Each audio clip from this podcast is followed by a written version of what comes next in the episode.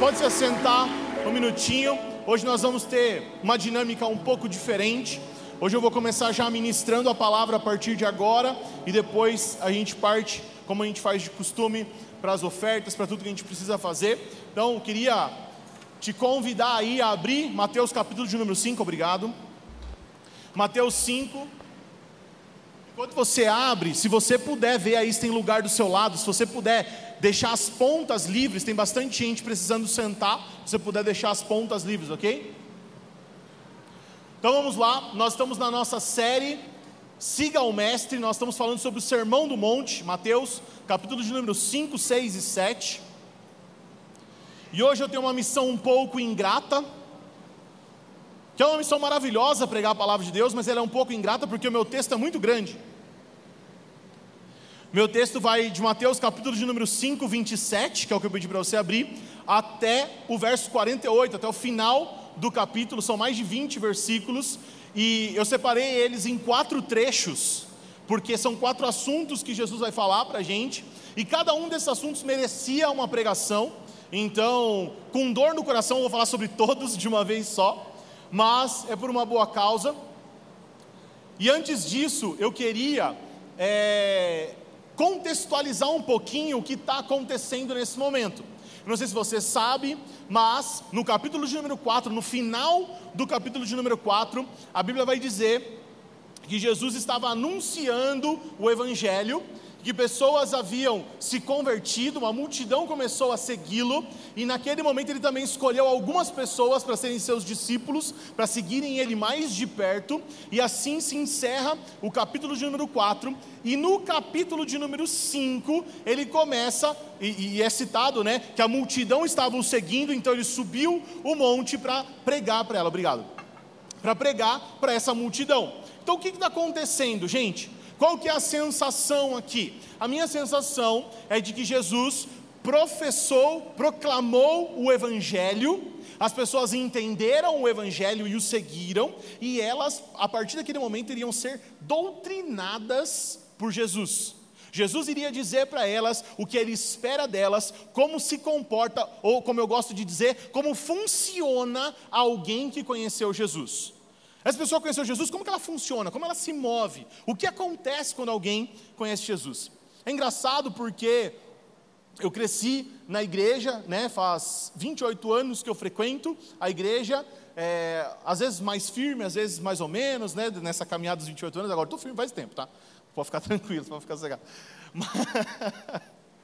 Mas nessa caminhada, o que me chama a atenção é que nesses 28 anos eu não me lembro muito de ser falado sobre o Sermão da Montanha. Tipo assim, olha, Jesus veio e deu um padrão de conduta, um desejo do coração dele de como nós devemos nos mover, de como nós devemos viver a nossa vida, do que nós devemos fazer, qual o nosso comportamento como cristão e como discípulo de Jesus. E nós não falamos muito sobre isso, pelo menos no contexto que eu cresci, praticamente isso não foi citado. E é muito estranho porque está ali né, o manual de como Jesus gostaria que as coisas acontecessem. Então, se você olhar para a história, né? Quando Deus criou o homem, Ele criou o homem com um objetivo, Ele criou o homem com características, Ele tinha desejos e expectativas a respeito de como o homem haveria de se comportar. Mas a partir do pecado, o homem passa a viver de uma maneira diferente com a maneira proposta por Deus. Então Deus, ao longo de toda a Bíblia, numa revelação progressiva, vai nos contando o que Ele deseja, até chegar em Jesus, que é o segundo Adão, o homem perfeito, aquele que faz exatamente aquilo que Deus gostaria gostaria que fosse feito e nos ensina a viver exatamente como, como Deus gostaria que fosse. Então, se nós temos esse padrão, nós precisamos nos atentar para ele, por isso nós estamos aqui nessa série para seguir o Mestre, para saber como Jesus vivia e o que ele fazia. É interessante pensar que antes de professar isso, antes de proclamar esse, esse texto, o maior sermão de Jesus relatado na Bíblia, é, ele pregou o Evangelho. E se a gente fala hoje, é muito comum a gente falar o Evangelho, mas de fato você sabe o que é o Evangelho?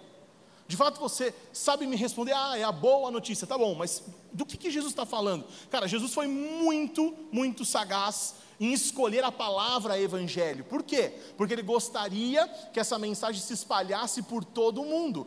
E o Evangelho era uma palavra conhecida praticamente no mundo inteiro. Não sei se você sabe, mas evangelho, a boa notícia, antes de Jesus se apropriar dessa palavra, ela era usada num contexto. Jesus cresceu, nasceu no momento onde Roma governava praticamente todo mundo conhecido. Roma governava ali toda a Europa, o norte da África, toda a Ásia ali na região de Jesus do Oriente Médio. Então, praticamente todo mundo conhecido era dominado por Roma e todo mundo sabia o que era o evangelho. Por quê? Mais ou menos 40 anos antes de Jesus nascer, mais ou menos, tá? 40 anos antes de Cristo, aconteceu um fato interessante.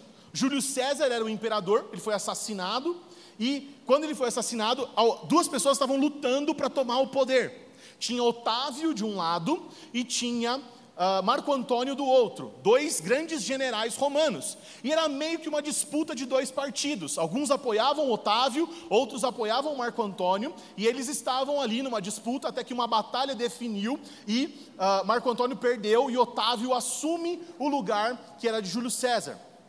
Quando Otávio ganha a batalha, ele manda um mensageiro, e esse mensageiro faz um anúncio chamado Evangelho. Por quê? Porque ele traz uma boa notícia. Nós temos um novo imperador. O nosso imperador venceu, o nosso general venceu.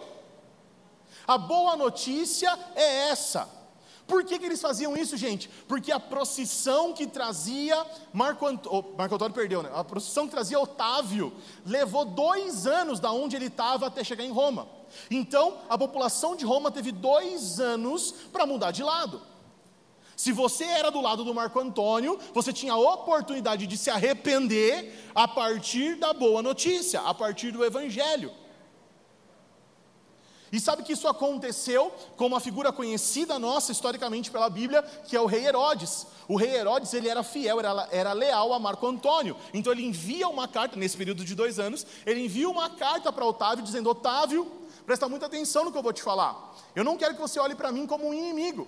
Eu quero que você olhe para mim como alguém que era muito leal ao Marco Antônio e que será exatamente tão leal a você. Porque, gente, ele estava demonstrando o seu arrependimento, estava mudando de lado para permanecer na sua posição. E é exatamente a nossa condição. Nós somos inimigos de Deus nós pecamos e a nossa vida é contrária a tudo que Deus deseja. Nossa vida natural é uma rebelião a este rei, mas esse rei fez um anúncio: eu venci e eu estou vindo para governar sobre todas as coisas. Arrependam-se, mudem de lado. Esse é o convite do Evangelho para nós. Eu não sei se você tinha essa noção, mas nós, como pecadores, nós precisamos de arrependimento, porque o rei está voltando para dominar sobre todas as coisas e você precisa decidir de que lado você está. Para te ajudar Nesse momento, eu sei que algumas, algumas pessoas que estão aqui nunca tinham ouvido o Evangelho dessa maneira, nunca tinham essa compreensão. Então, para te ajudar, eu trouxe um vídeo com uma música. É um vídeo é, um pouco pesado, ok? Então, Prestem bem atenção, é uma música em inglês, mas a tradução está toda na tela, presta bem atenção no que vai acontecer. E é um vídeo falando sobre como Satanás opera, de como ele funciona para fazer a gente continuar pecador. E o que acontece nesse movimento. Então, eu queria passar o primeiro vídeo para vocês aqui.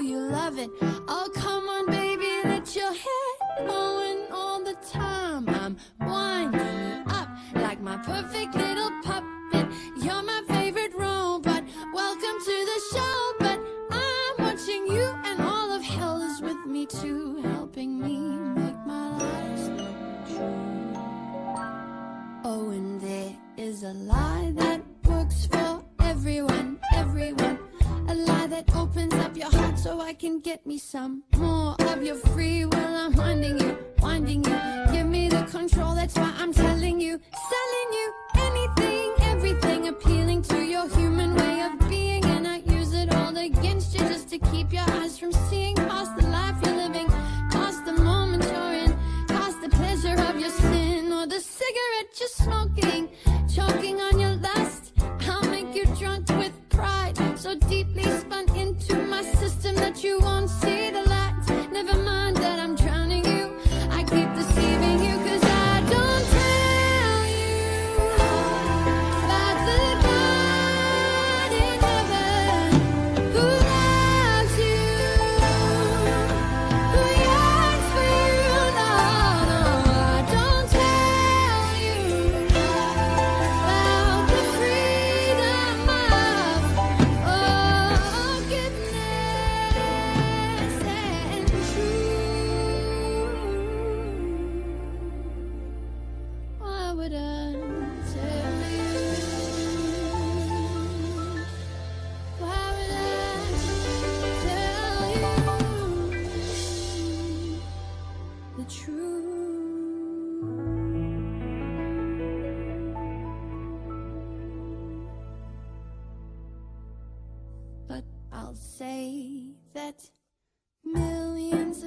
ago an accident exploded, and you're the result of this cosmic unknown with no real purpose created for no real intent.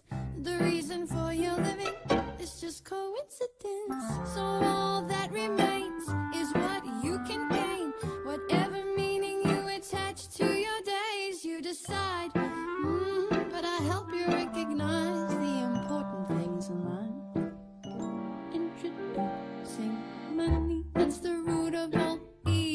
I attach your self worth to the salary you're paid. Be a slave to your property, your jewelry, your cars and things.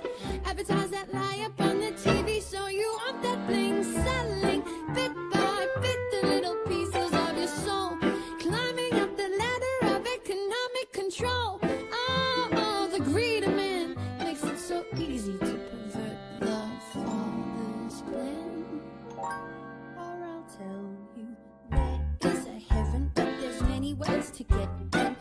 so confused that you stay bound to your sin. Tell you there are many ways to the same God.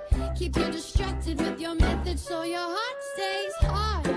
I'll make you think you've got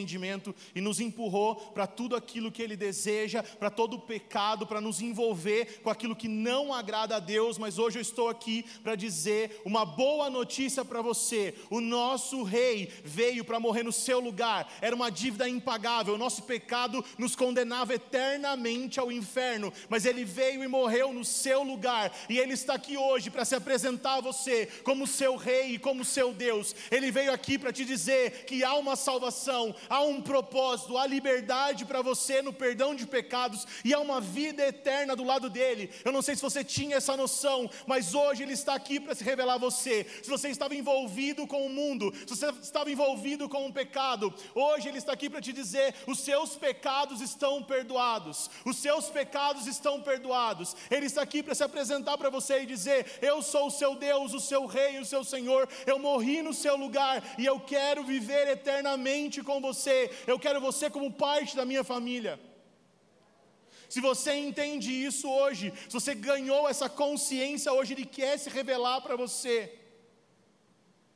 Se você está fazendo essa oração junto comigo, se você está se arrependendo do seu pecado, levanta sua mão para mim para eu saber. Eu quero orar por você, eu quero abençoar você. Levanta sua mão. Você está reconhecendo Jesus como seu Senhor, entregando sua vida a Ele, buscando um nível de relacionamento diferente. Deus abençoe, Deus abençoe. Nós vamos orar por essas pessoas. Se você já conhece o Senhor, se você já tem sua vida entregue ao Senhor, ore por esses que estão conhecendo o Senhor hoje, que estão recebendo essa boa notícia, que estão mudando de lado para o lado que tem um Rei verdadeiro, Deus verdadeiro. Permaneça com a sua, sua mão levantada, eu quero orar por você. Pai, em nome de Jesus, eu abençoo cada um desses que levantaram a sua mão, que estão trocando de lado, que estão se arrependendo dos seus pecados, que estão se entregando ao Senhor, que desejam um relacionamento sincero, verdadeiro contigo. Pai, em nome de Jesus, nós os abençoamos, Senhor. Livra eles de todo o pecado, Pai, e traz eles de volta para a sua família. O Senhor disse para nós que o Senhor deseja uma família com filhos e filhas, a semelhança de Jesus. Essas pessoas, a partir de hoje, Senhor, elas fazem parte da sua família, elas têm a sua vida agora entregue ao Senhor, e elas vão viver eternamente contigo, em nome de Jesus. Amém e amém. Aleluia. Aplauda o Senhor por esse momento. Se você é uma pessoa que levantou a mão, se você reconheceu o Senhor nesta noite, eu queria que no final você desse o seu nome ali no balcão e, e dissesse, pessoal: olha, eu, eu reconheço Jesus e eu quero fazer parte desta família, ok? Nós vamos inserir você em tudo o que acontece. E nós cremos que nós somos um pedacinho dessa família de Deus e que nós vivemos para a glória dele, nós queremos ser parecidos com Jesus. Amém? Então agora vamos para a palavra, Mateus 5, verso de número 27.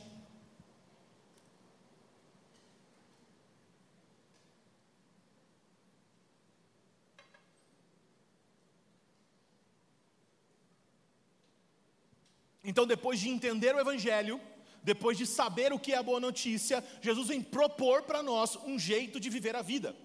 Nós já falamos algumas coisas sobre isso nas duas últimas semanas, ok? Então hoje nós vamos continuar eu gosto muito da maneira como ele compõe esse trecho. Eu vou explicar para vocês por quê. Na minha versão diz assim, ó: Vocês ouviram o que foi dito, não cometa adultério. Eu, porém, lhes digo: todo aquele que olhar para uma mulher com intenção impura já cometeu adultério com o seu coração. Se o seu olho direito leva você a tropeçar, arranque-o e jogue fora, porque é preferível você perder uma parte do seu corpo do que ter o corpo inteiro lançado no inferno. E se sua mão direita leva você a tropeçar, corte-a e a jogue fora, pois é preferível você perder uma parte do seu corpo do que o corpo inteiro ir para o inferno. Também foi dito: aquele que repudiar a sua mulher deve lhe dar uma carta de divórcio. Eu, porém, lhes digo: quem repudiar a sua mulher, exceto em caso de relações ilícitas, é, a expõe, a torna adúltera, e aquele que casar com a repudiada comete adultério também. Então vamos lá, nesse trecho, Jesus está falando sobre relacionamento, ele está falando sobre casamento, está falando sobre como o homem e uma mulher devem se relacionar, qual que é a relação saudável que deve acontecer e os pecados envolvidos nisso, e ele vai elevar o padrão do que era conhecido até então. Só que tem algo que me chama a atenção, Nesses quatro textos que eu vou ler para vocês, é, isso acontece. Jesus diz assim: ó, vocês ouviram o que foi dito, não cometa adultério. Pause. Ouviram o que foi dito, não, cara pálida. é a Bíblia que diz. Tipo, não é uma filosofia, não é um livro antigo, não é Buda que falou, não é Confúcio, não. É a palavra de Deus. É Deus que está dizendo. Como assim então? O que, que Jesus está fazendo? Jesus está elevando o padrão. Na verdade, não é uma ideia contrária, mas uma ampliação do significado. Há algo acontecendo. Quando, quando esse tipo de coisa acontece, nós precisamos dar a nossa atenção para o texto. Então vamos pensar, vamos entender o que está acontecendo aqui. Jesus, ele vem para propor um estilo de vida superior àquilo que já acontecia. Jesus vem propor um nível de comportamento de santidade superior ao que era conhecido. E Jesus vem fazer isso para mostrar qual era a vontade de Deus. Ele revela a vontade de Deus. Então, havia um jeito de se viver ordenado pela Bíblia, que conduzia o homem até esse ponto. Mas, como eu falei no começo, a revelação de Deus ela é progressiva, ela vai aumentando conforme o tempo, e o ápice da revelação é a vinda de Jesus. A Bíblia diz que na plenitude dos tempos, quando tudo estava preparado, quando tudo era propício para acontecer, Jesus vem para nos ensinar a vontade de Deus. Então, por que que essa é a vontade de Deus? É, não adulterarás, né, não cometa adultério, é parte dos dez mandamentos. Mas Jesus vem trazer um ensino que vai nos elevar além disso. Tiago, por que, que isso acontece? Eu imagino que é porque o povo da época de Jesus era muito parecido com a gente. Sabe uma característica do povo da época de Jesus? Eles eram bons em parecer santos. E nós somos também. É muito fácil para nós parecer bonitinho aqui, dando a paz do Senhor para os irmãos, todo perfumado. Mas, escondido de todo mundo, a gente não está tão bonitinho assim. Esses caras da época de Jesus, eles se profissionalizaram em parecer santos. Talvez nós também tenhamos feito isso. E pior, num momento da humanidade onde a tecnologia nesse ponto nos desfavorece porque nós temos muito mais acesso a coisas erradas e maneiras de esconder o que é feito de forma errada do que eles. Então vamos lá, vamos entender. Jesus estava falando com os fariseus, ok? Estava dizendo que os fariseus faziam isso. E os fariseus, eles nascem num contexto interessante, eles nascem quando o povo de Israel é levado para a Babilônia, e lá na Babilônia eles têm uma iniciativa interessante. Eles falaram assim: olha, vamos nos separar da Babilônia, vamos criar aqui um clubinho onde a gente possa é, ler a Bíblia, conhecer mais sobre a palavra de Deus, porque nós não podemos adorar, porque o templo ficou lá, foi destruído, eles estavam longe da sua terra, eles iriam ficar muitos anos lá, então uma iniciativa que parecia legal. Mas qual é o problema? É uma iniciativa humana. Deus não tinha pedido aquilo. Então todo esforço humano, uma hora vai se demonstrar ineficaz. Porque é Deus quem nos busca, quem nos procura, e não a gente. A gente só corresponde ao que ele fez. E se a gente fizer o que ele não pediu para fazer, não vai dar certo. E o que acontece é que no meio do caminho, uma iniciativa que parecia boa foi se corrompendo, e aí eles se transformaram nos profissionais em parecer santos, enquanto não eram santos. Eles se transformaram profissionais em entender: olha, a Bíblia diz, não cometa adultério, então eu nunca vou trair minha esposa na frente de ninguém. Mas com os meus olhos, com a minha mente, com a minha mão, eu cometo a traição. Afinal, não tem nada falando sobre isso. E Jesus vem mostrar para nós o porquê isso é errado. Tá bom, mas por que isso é errado? Cientificamente falando, gente, quando a nossa mente produz algo, de fato aquele algo aconteceu. A nossa mente não tem condições de julgar aquilo que é verdadeiro e aquilo que é fruto da nossa imaginação. Vou te dar um exemplo. Uma vez eu fui no shopping e no shopping tinha um simulador de Fórmula 1, um simulador muito real, muito legal. E aí você punha aqueles óculos, né, aquele de, de VR, né, realidade virtual, e aí você olhava para o lado assim, tipo, é muito louco, né? Você vê como se você estivesse dentro do carro mesmo. E aí eu comecei a acelerar ali o carro, me deu um negócio, porque era real. E eu falei, não é real, não é real, não é real. fiquei assim, tipo, para o meu cérebro captar que não era real, porque parecia muito real. E se fosse real, eu não ia acelerar 300 por hora, que eu não sou besta, né? Então, para eu dar 300 por hora com o carro, eu tinha que falar na minha cabeça: não é real, não é real, não é real. E aí acho que eram quatro ou cinco voltas, eu não me lembro assim. E na última curva eu rodei. Mano, parecia um liquidificador na minha cabeça. me deu um susto, mas me deu um susto, tipo assim, eu achei que eu tinha morrido. Por quê? Porque o nosso cérebro não consegue diferenciar a realidade do que é imaginação. Uma vez eu fui num, num, num brinquedo de montanha-russa, um bem, bem real assim mesmo, que era também realidade virtual, e se você se entregar à experiência, o frio na barriga que você tem estando parado no lugar é exatamente o mesmo de quem já foi numa montanha russa. É assustador. Por quê? Porque para nossa mente não tem diferença. Pensa comigo. Quando você fantasia algo na sua cabeça relacionado a, ao relacionamento, o seu corpo corresponde se preparando para uma relação. Você está entendendo o que eu estou falando? De você pensar naquilo o seu corpo já te devolve a resposta, ficando pronto para aquilo. Por quê? Porque não tem diferença. Se aconteceu na sua mente, aconteceu.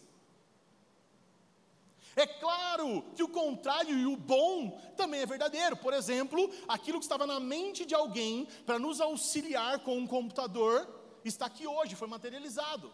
Era um dia a imaginação de, de alguém, a ideia de alguém, e hoje virou algo concreto. Alguém um dia pensou: nossa, a gente precisava transportar água de alguma maneira. E alguém pensou: já sei, vou criar um copo. Entende? Um dia o copo foi fruto da imaginação de alguém. Então, as duas coisas, elas podem trabalhar para o bem ou para o mal. Mas o que Jesus está dizendo? Ele está dizendo: se aconteceu na sua mente, já aconteceu. E cientificamente eu estou dizendo para vocês que Jesus estava certo. Eu amo quando a ciência diz que Jesus estava certo. Entende por que, que Jesus elevou o padrão? Porque de fato, no nosso funcionamento, no nosso comportamento humano, nós precisamos deste padrão. Porque para nós, a nossa mente, o nosso coração, se acontecer aqui, já é verdade. Então, gente, essa noite vai ficar apertado para nós. Vai ficar difícil. Porque de fato Jesus falou que seria difícil. Na verdade é impossível.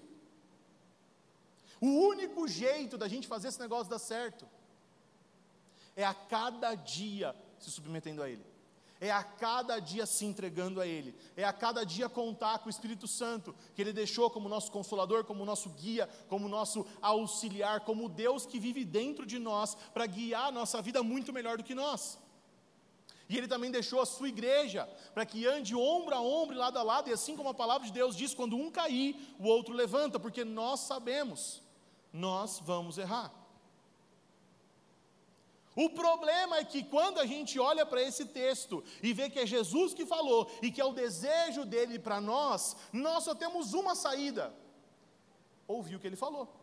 Mas a partir do momento que eu decido ouvir o que ele falou, eu me transformo numa janela de vidro, no meu caso, uma janela bem grande. Pronta para tomar uma pedrada. E eu vou tomar, porque eu sei que eu vou cair. A questão é que Deus deseja que a cada dia eu o busque, eu peça perdão, eu melhore, eu cresça, assim como Ele diz, para a gente chegar na estatura do varão perfeito, para que no grande dia Ele nos encontre do tamanho que nós precisamos estar, a semelhança dEle, contemplando Ele até nos tornarmos igual a Ele. E é um processo que vai levar nossa, toda a nossa vida, é um processo que vai nos custar tudo, é um processo que vai ser doloroso, que vai ser complicado, mas é o que Ele deseja nós precisamos desejar também. Ele cita aqui sobre o divórcio, eu não vou entrar nesse assunto. Ele fala algumas vezes, a palavra de Deus vai dizer que Deus odeia o divórcio. Jesus vai dizer que Deus deu o divórcio para Moisés, ou por meio de Moisés, por causa da dureza do coração do povo. Não é a vontade de Deus, não é a maneira como a gente funciona, não é como Jesus gostaria que fosse, ok? Então nós não apoiamos que o divórcio seja uma solução, um caminho. Ah, vamos casar se não der certo, divorcia. Não, nós não acreditamos nisso, ok? Mas vai ficar por uma outra oportunidade, nós vamos falar sobre isso. Vamos para o próximo texto. Diz assim, ó: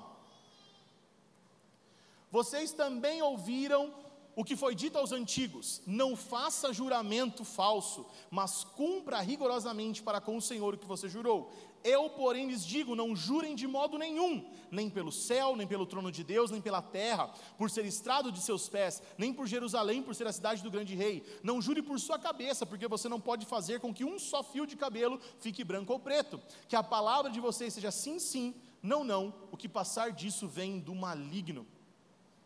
Aqui eu vou ser bem breve, Jesus foi bem objetivo.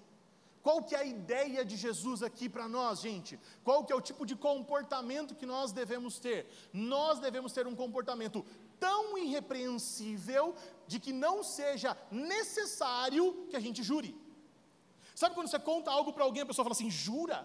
Se ela falou jura, é porque a sua palavra não é verdadeira o suficiente para ele se ela teve que questionar, de pedir uma afirmação, uma confirmação, é porque hoje ainda você não vive de maneira digna de conquistar a confiança dela enquanto você fala. E a proposta de Jesus é: viva de uma maneira tão digna, tão intensa na verdade, que quando você falar algo, ninguém vai precisar perguntar para você: jura? Você jura mesmo?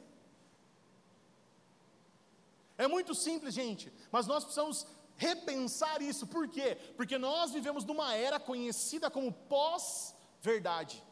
Sabia? Nós vivemos na era da pós-verdade, que essa foi uma palavra inventada alguns anos atrás, que nos, nos, nos condiciona, nos coloca como a geração da pós-verdade. Por quê? Porque o mundo prega uma verdade relativa. O mundo prega que você pode ter uma verdade, eu posso ter outra verdade, e a minha verdade não afeta a sua verdade.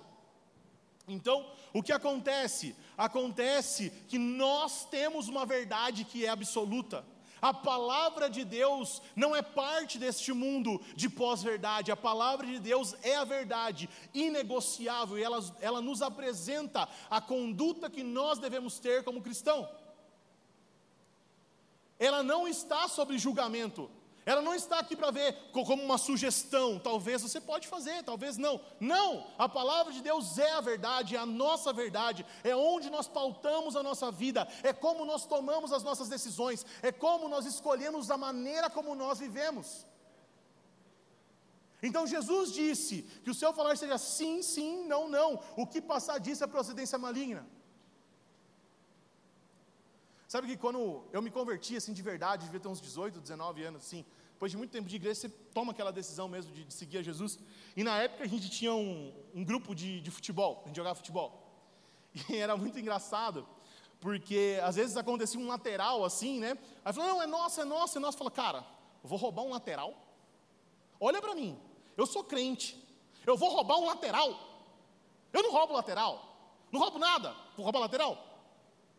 Tem tipo assim, eu não estou negociando, o meu comportamento é sim, sim e não, não. Entende? Então, assim, nas coisas mais triviais da vida, nós precisamos ter esse comportamento. Para de roubar lateral, brincadeira.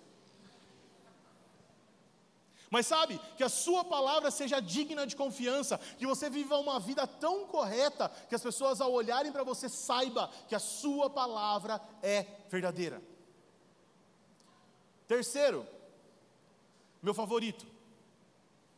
Vocês ouviram o que foi dito, olho por olho e dente por dente. Eu, porém, lhes digo: não resistam ao perverso. Se alguém lhe der um tapa na face direita, ofereça também a face esquerda. Se alguém quer processar você e tirar-lhe a túnica, deixe que leve também a capa. Se alguém obrigar você a andar uma milha, vá com ele duas. Dê a quem lhe pede e não volte as costas para quem te pedir emprestado. Não sei se você sabe, a gente tem um curso aqui na família, a gente chama de Cosmovisão, que é exatamente um curso para falar sobre esse assunto, sobre como funcionar do jeito de Deus. São 12 semanas, primeiro você faz o Bases, que são 8 semanas, depois você vai para o Cosmo. Então, quem está terminando o Bases aí vai poder fazer o Cosmo. E é, é o, o texto que eu mais gosto de usar como exemplo é esse. Dele que eu tirei a ideia do cara pálida, né? Tipo assim, Jesus, da onde? Tipo assim, da onde? É da Bíblia. Tipo assim, você não sabe, você é Deus, né? Tipo assim, ouviu o que disseram? Não! A Bíblia que diz. Inclusive, é meio contraintuitivo, né? A Bíblia dizer olho por olho, dente por dente. Algumas pessoas nem sabiam disso, né? Mas, por que a Bíblia diz isso? A Bíblia diz isso porque o povo de Israel estava nascendo enquanto nação, eles estavam aprendendo a viver em sociedade, Jesus traz a lei para eles, para eles aprenderem a viver em sociedade. Então, qual que é o contexto desse olho por olho, dente por dente? Assim, ó, se você pegar um cavalo meu emprestado e por algum motivo o cavalo morreu, você vai ter que me restituir olho por olho e dente por dente. Ou seja, aquilo que você pegou, volta do jeito que você emprestou. Aquilo que você fez para o outro, se você feriu alguém, se aconteceu alguma coisa numa relação, você vai devolver isso olho por olho e dente por dente. E é claro que isso dá uma margem para interpretação no próprio texto de Jesus, porque Jesus diz assim: se alguém te der um tapa numa face, volte uma muqueta na cara dele. Né? Mas tem que ser proporcional, é, é olho por olho, dente por dente. Né? Então, como é que você vai medir que o tapa foi naquela intensidade? Eu sou do socão, aí complicou. Como é que faz?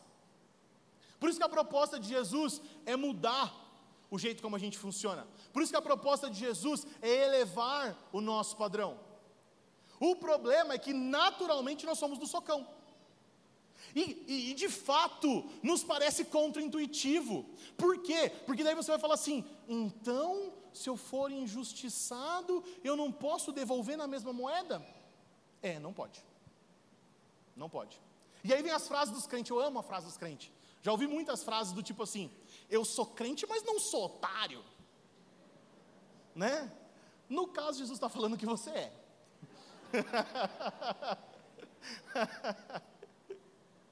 aí eu sou crente, mas eu não tenho sangue de barata.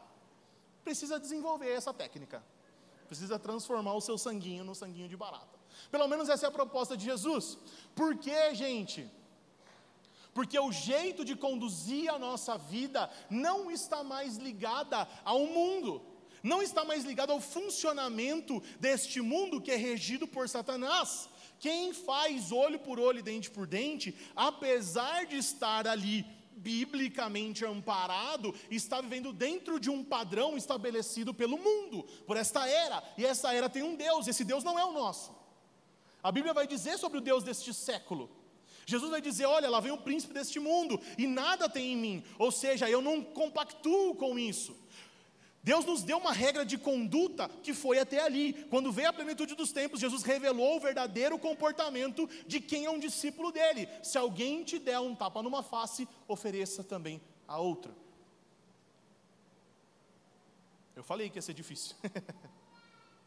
Na verdade, vai ser impossível. Nós precisamos dele em todo momento. Nós precisamos dele todos os dias. E mesmo assim nós vamos errar e ele vai nos levantar. Mas que os nossos erros sejam tropeços e não erros premeditados. Entende a diferença? Que a nossa vida seja uma vida de busca por santidade, e quando o pecado acontecer, seja um tropeço, não uma prática diária, não uma prática da sua vida. Entende? Essa é a proposta de Jesus. Ele nos oferece viver dando a outra face. E ele falou que ia ser assim, e vai. Agora, qual que é a honra disso? A honra é que ninguém foi mais injustiçado do que Jesus. Ninguém foi mais atacado do que Jesus. E quando você dá outra face, você está ficando parecido com Jesus. E sabe por quê, gente? Sabe, sabe aquele calor que a gente tem dentro de nós por justiça? Sabe quando você vê uma injustiça e você está impotente com relação àquilo, você queria poder fazer algo, mas não consegue?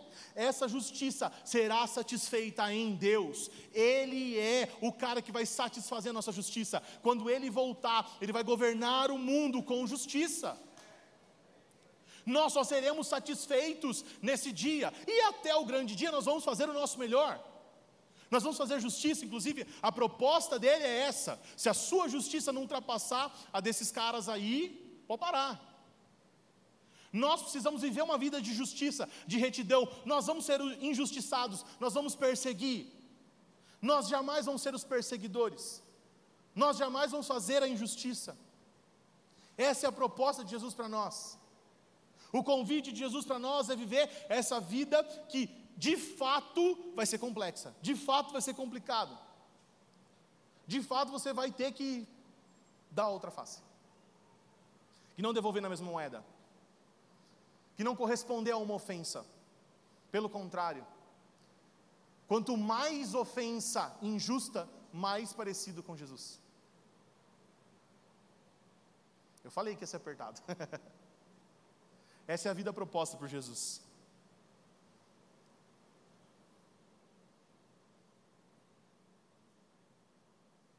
Último texto.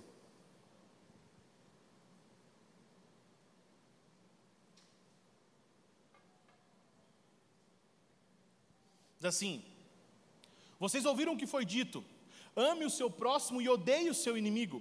Eu, porém, lhes digo: amem os seus inimigos e orem pelos que perseguem vocês, para demonstrar que são filhos do Pai de vocês que está nos céus porque ele faz o sol nascer sobre maus e bons, e vir chuvas sobre justos e injustos. Porque se vocês amam aquele que os amam, que recompensa terão? Os publicanos também não fazem o mesmo? E se saudarem somente os seus irmãos, o que é que estão fazendo demais? Os gentios também não fazem o mesmo? Portanto, sejam perfeitos, como é perfeito o Pai de vocês que está no céu. Tem uns irmãos que nem a paz do Senhor não dá, né? Os gentios estão melhor que nós às vezes. Mas qual que é a proposta de Jesus aqui, gente? A proposta de Jesus é amar ao próximo e orar pelo nosso inimigo. Sabe, a, a situação mais próxima que eu já pensei sobre isso, para trazer para vocês aqui como um exemplo, foi acho que 2015, 2016, eu não lembro. O Desascope fez uma postagem, a mais polêmica da história do Desascope. Ore pela Dilma. Cara, você não tem noção do que aconteceu. Foi um rebuliço. Um rebuliço. Como assim ore pela Dilma? E aí vamos lá, né? Como assim ore pela Dilma? Tipo o que a Bíblia manda, né? A Bíblia manda orar pelas autoridades. Então a gente está fazendo o que a Bíblia manda. Ah, mas ela isso, ela aquilo, assim. Eu não considero como um inimigo, ok? Pode ser pode ter divergências de opiniões, pode ser é, é, voltada para pautas que eu não concordo e tudo mais, mas não considero como inimigo. Mas se fosse um inimigo, eu tinha que orar por ela. Então, biblicamente, nós estávamos fazendo só o que nós deveríamos fazer. Nada mais do que a obrigação de todo cristão. Mas mesmo assim, os cristãos, ao olhar essa postagem, caíram de pau em cima do desescope. Talvez precisava ler mais a Bíblia, né? Mas o que está acontecendo, gente? O que está acontecendo? Nós estamos trocando a palavra de Deus, aquilo que a Bíblia manda fazer, por questões pessoais. Então, se eu não gosto do fulano, então já era. Não, se você não gosta do fulano, ora por ele. Dedica tempo para restaurar esse relacionamento. Faz algo de valor. A proposta de Jesus é essa: ame o seu próximo e ore por quem persegue vocês. Sabe, nós estamos num momento complexo, onde tem muita divisão, um partidarismo político e de outras áreas. Cara, qualquer tipo de embate, de enfrentamento que você tiver, qualquer pessoa que por um acaso perseguir você, qualquer situação onde você se veja no meio disso tudo, é um convite da palavra de Deus para você fazer o que Jesus mandou. Nós precisamos nos voltar para aquilo que é a palavra de Deus, para aquilo que a palavra de Deus manda a gente fazer. E é simples. E vai mudar o jeito como a gente funciona, porque naturalmente nós não agimos assim. O nosso DNA caído, corrompido, o DNA do homem que pecou, naturalmente é do socão. Naturalmente é o de amaldiçoar o inimigo, de confrontar o perseguidor. Mas Jesus disse o contrário. A pergunta é: nós vamos viver como aquilo que nós naturalmente queremos viver? E como Satanás modelou que fosse o modelo, né, a vontade, o, normal, o natural, ou nós vamos nos opor a isso com a palavra de Deus? É isso que nós precisamos responder essa noite. É sobre isso que nós estamos falando. Então, para mostrar isso para vocês de uma maneira mais lúdica, eu vou passar mais uma musiquinha para vocês, é a continuação daquela. Aquela era sobre o evangelho, sobre quem estava perdido no pecado. Essa aqui é sobre quem está na igreja. Vamos lá, produção. Solta para nós aí.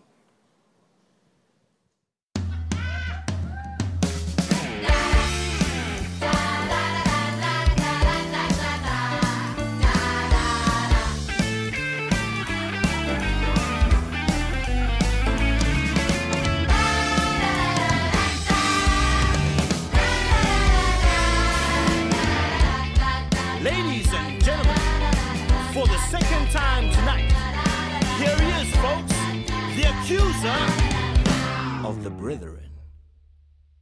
So now you're saved, and you love Jesus in a special way. You know exactly what the Bible says. You go to church and you know all the rest. So you won't sin. You don't feed your flesh in any willful way, like watching porn or sleeping around or getting high or telling lies. No, you won't commit these fundamental sins, like cheating on your wife. I've had to reinvent new ways to bring you strife, to harass and to destroy your Christian life, make you feel tired of always doing what I infiltrate Jordan every day in little ways. I can trap you and attack you if you give me space. So, in the little ways, you come and open up the door for me. Like if you are hurt by someone sitting in this very church, I can slip in this communication gap. Create a canyon where there was just a tiny crack.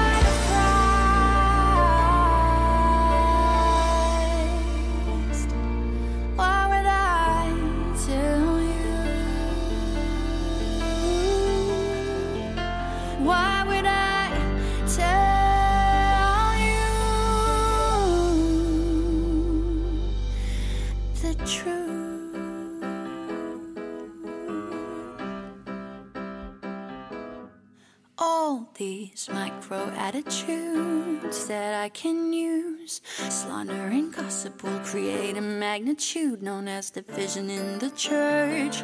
Right from the start, I introduced this at your very birth. Cause I know you disagree by which opinion is correct doctrinally. Like if you should pray in the spirit or be quiet or be loud or you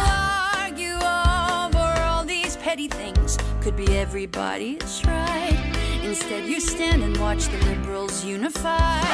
Oh, you stand round and watch them changing laws and rights. Replacing systems while as Christians you can barely pray together. You were never meant to be this way. You're a body, not a denominational hierarchy. When you don't support each other, I can slide between. Oh, it's too easy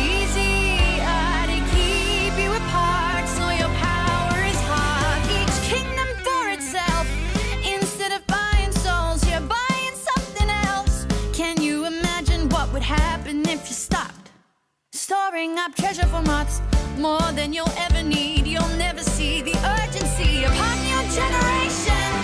I mean, this could be the freaking tribulation. Keep you distracted with the false security, drunk on your luxury. Just let the comfort squeeze till your spirit cannot breathe. I don't tell you that God has put his future into you. His bride is all he dreams about when he'll come back for you. One bride without a blame, without a stain, and without any flaw.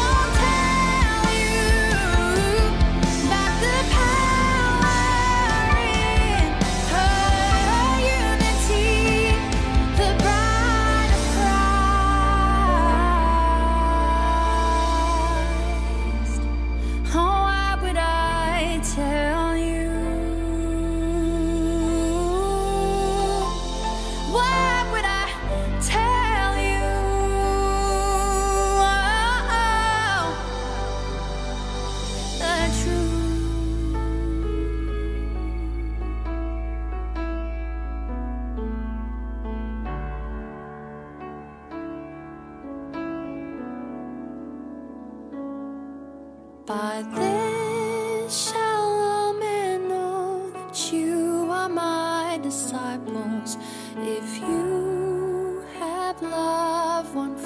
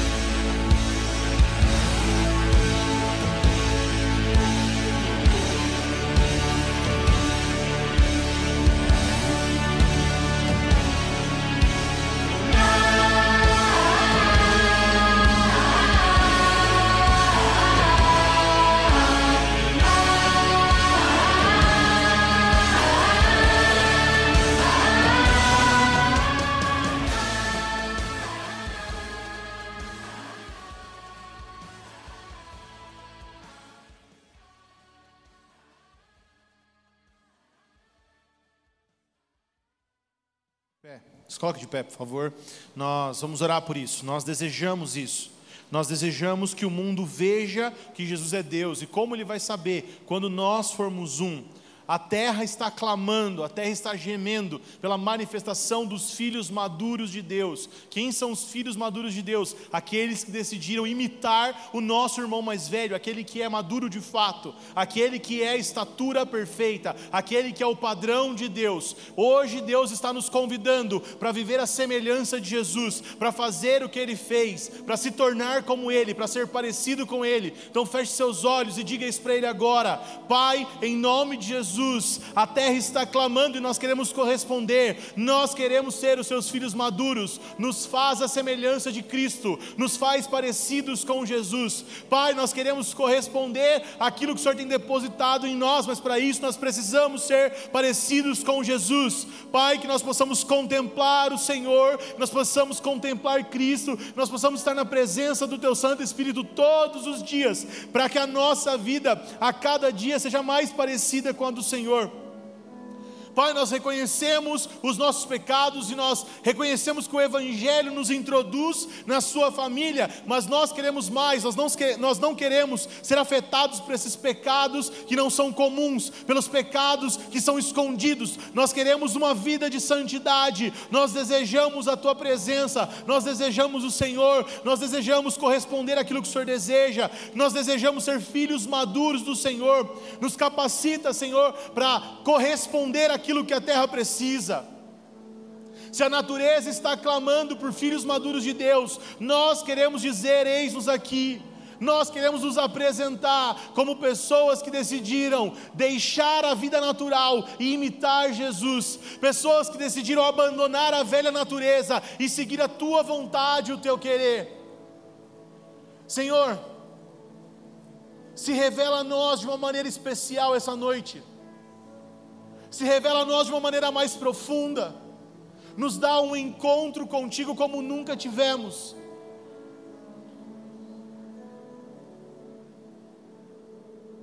Nós sempre clamamos e pedimos, nós ansiamos por ver o Senhor, mas até o grande dia nós queremos crescer em relacionamento, em intimidade, em comunhão e ser cada dia mais parecidos com o Senhor. Nós queremos entregar a nossa vida, a nossa maneira de viver, o nosso jeito de funcionar, que cada detalhe, que cada decisão, que cada acontecimento da nossa vida seja guiado pelo Espírito Santo de Deus e seja para nos tornar mais parecidos com Jesus. Faz isso essa noite. Nós te pedimos em nome de Jesus. Amém. Amém. Aplauda o Senhor, amém. Você pode se sentar.